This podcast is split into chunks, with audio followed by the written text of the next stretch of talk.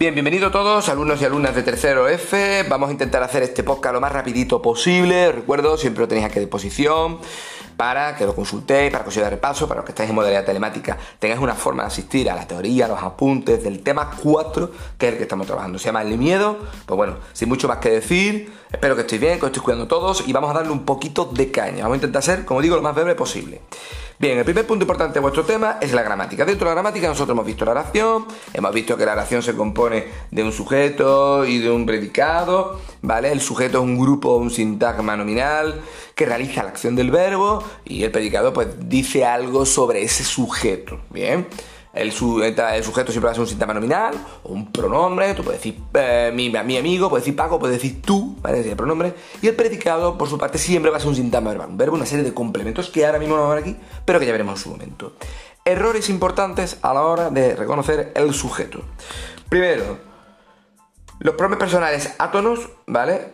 No van a funcionar como sujeto. Mete, nos, o se, no sirven. Segundo lugar, no al método caballo de feria. No podemos analizar como si fuéramos caballo de feria, veamos de frente, para adelante, para adelante, viendo todo lo que. No, lo primero que aparece no es el sujeto. No. ¿Por qué? Porque puede pasarnos, como dice en vuestro libro, con sintagmas preposicional lo pongáis de sujeto. No. Vamos a localizar primero el verbo, luego vemos quién concuerda con el verbo en número y persona, que es la forma de reconocer el sujeto, lo recuerdo. No a la pregunta de quién, qué, que esa no sirve en alguna situación, puede ser la pasiva o determinado tipo de estructuras. Y por también recuerdo por último que el vocativo, por ejemplo, Juan, ven para acá, Juan, ven para acá, Juan no es el sujeto, Juan es un vocativo, es una llamada de atención, es un apelativo. El sujeto realmente estaría omitido, ¿vale? Juan, ven tú para acá, ¿vale? Bien. Dentro de los tipos de sujetos que hemos dicho, se reconoce por la concordancia, lo más importante, sujeto múltiple, cuando tiene varios núcleos. Sujeto expreso, cuando aparece, ¿vale? Juan vino.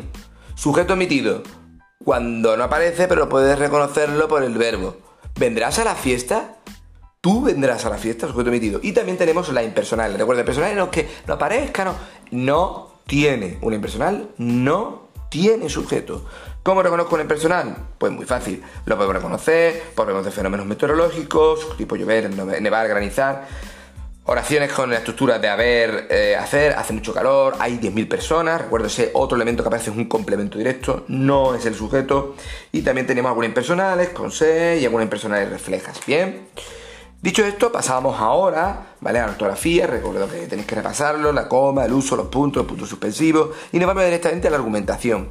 Dentro de la argumentación, que ya trabajamos en el tema 3, aquí sobre todo lo que nos centramos era en ver si el texto es coherente o no. Recuerdo la coherencia es una de las tres propiedades del texto, adecuación, coherencia, cohesión. Pues bien, la coherencia significa que todas las partes del texto están unidas por un mismo tema, que avanza, que corrige información, etc. No es que tenga un mismo tema solamente, no, no, que se añada algo nuevo a eso. Tres elementos que necesita todo texto para ser coherente. Y nunca más, nunca mejor dicho, el texto argumentativo, ¿vale? El tema central.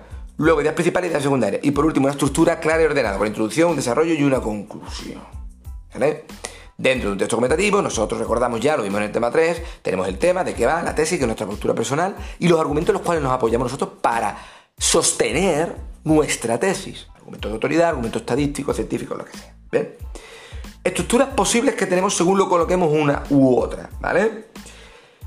Tenemos la estructura analizante o deductiva. Aparece la tesis al principio y luego una serie de argumentos, ¿vale? En una tesis de mi postura personal se deduce una serie de argumentos. La inductiva, una serie de argumentos me llevan, inductiva o, o, sintetizante, me lleva una serie de argumentos a una tesis. Y luego tenemos estructura encuadrada o circular, porque empieza igual que acaba. Tesis, argumentos, tesis. Que de hecho es la que siempre recomiendo que hagáis en vuestros textos, ¿vale? Estructura encuadrada.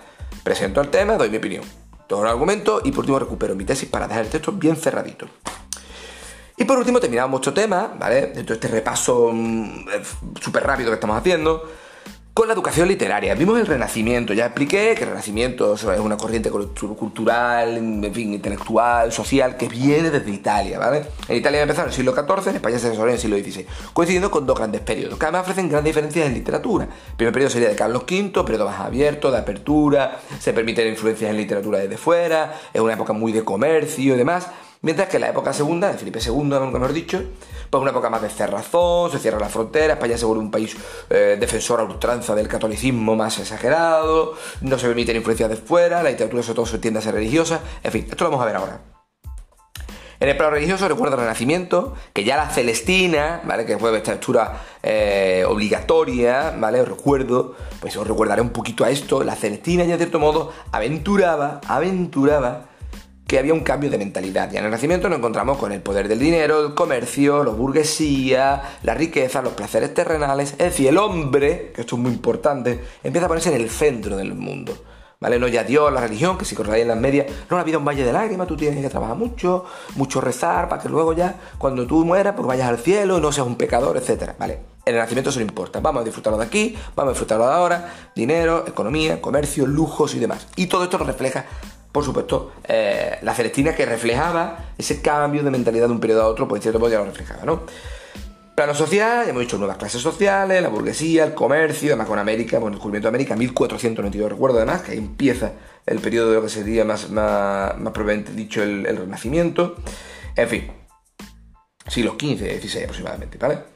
¿Qué más tendríamos por aquí? Bueno, pues eh, tendríamos que hablar de lo que sería el humanismo. El humanismo es la corriente intelectual, cultural que hay en el Renacimiento, ¿no? Que, que preconiza, es decir, que que lo que hace es eh, expandir las ideas de que el hombre es el centro de todo, em, hay un nuevo ideal de belleza, la mujer eh, delicada, femenina, con los labios rojos, rubia, de piel blanca, el mundo grecolatino se recupera, los clásicos grecolatinos, etc.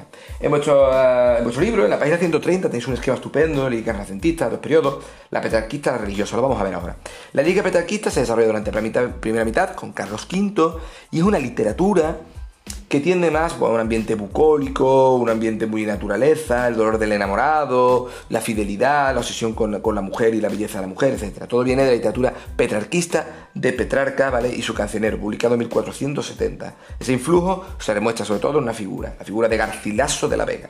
Os recomiendo una lecturita de la página 131, lo más importante de él, bueno, hizo diferentes sonetos, canciones, recuperaba toda métrica de heptasílabos en decasílabos, eh, compositor también fue un hombre de armas, ¿vale? Y fue un hombre muy vivido y que, bueno, eh, trabajó a nuestra tradición, entre él y su compañero Juan Boscampo trajeron todo lo que sería la influencia de la literatura italiana. Y tenemos también, por supuesto, que hablar de la segunda etapa, que sería la propia de Felipe II. La Felipe II nos dejamos de amores, nos dejamos de paisajes naturales, del dolor del amado y hablamos de una literatura mucho más religiosa, ¿vale? Religiosa de acuerdo al espíritu que había en la segunda mitad del 16 con Felipe II. Bien.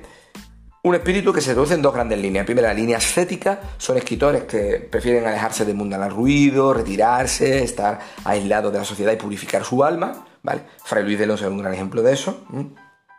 Y luego tenemos la poesía mística. Los místicos van un punto más allá y buscan la unión definitiva con Dios. Para ello buscan tres vías. Primero, la vía purgativa, purificar el alma, aislarte, demás, eh, desnudarte ante Dios, podemos decir. La segunda vía sería iluminativa, empiezas a tener premoniciones, eh, como presagios, sensación de que Dios está contigo. Y por último, la vía unitiva. El alma se funda con Dios. Si alguno no entiende, ¿vale? Pues bueno, esto es como hoy en día la gente que, bueno, que piensa que hay apariciones marianas o que piensa que se les ha presentado y que tienen fe realmente en las cosas. Bueno, pues estas personas pensaban así y ya está, ¿vale? Y hacían la literatura en consecuencia de esto que pensaban. Ahí tenemos sobre todo a San Juan de la Cruz, Santa Teresa de Jesús, como figuras más relevantes. Os invito también a que sea una lectura a página 137, que viene San Juan de la Cruz. Santa Teresa de Jesús lo encontráis en la página 138 y 139. Y dicho esto, habríamos dado por finalizado el tema 4. Espero que este podcast os sirva y nos vemos en la próxima.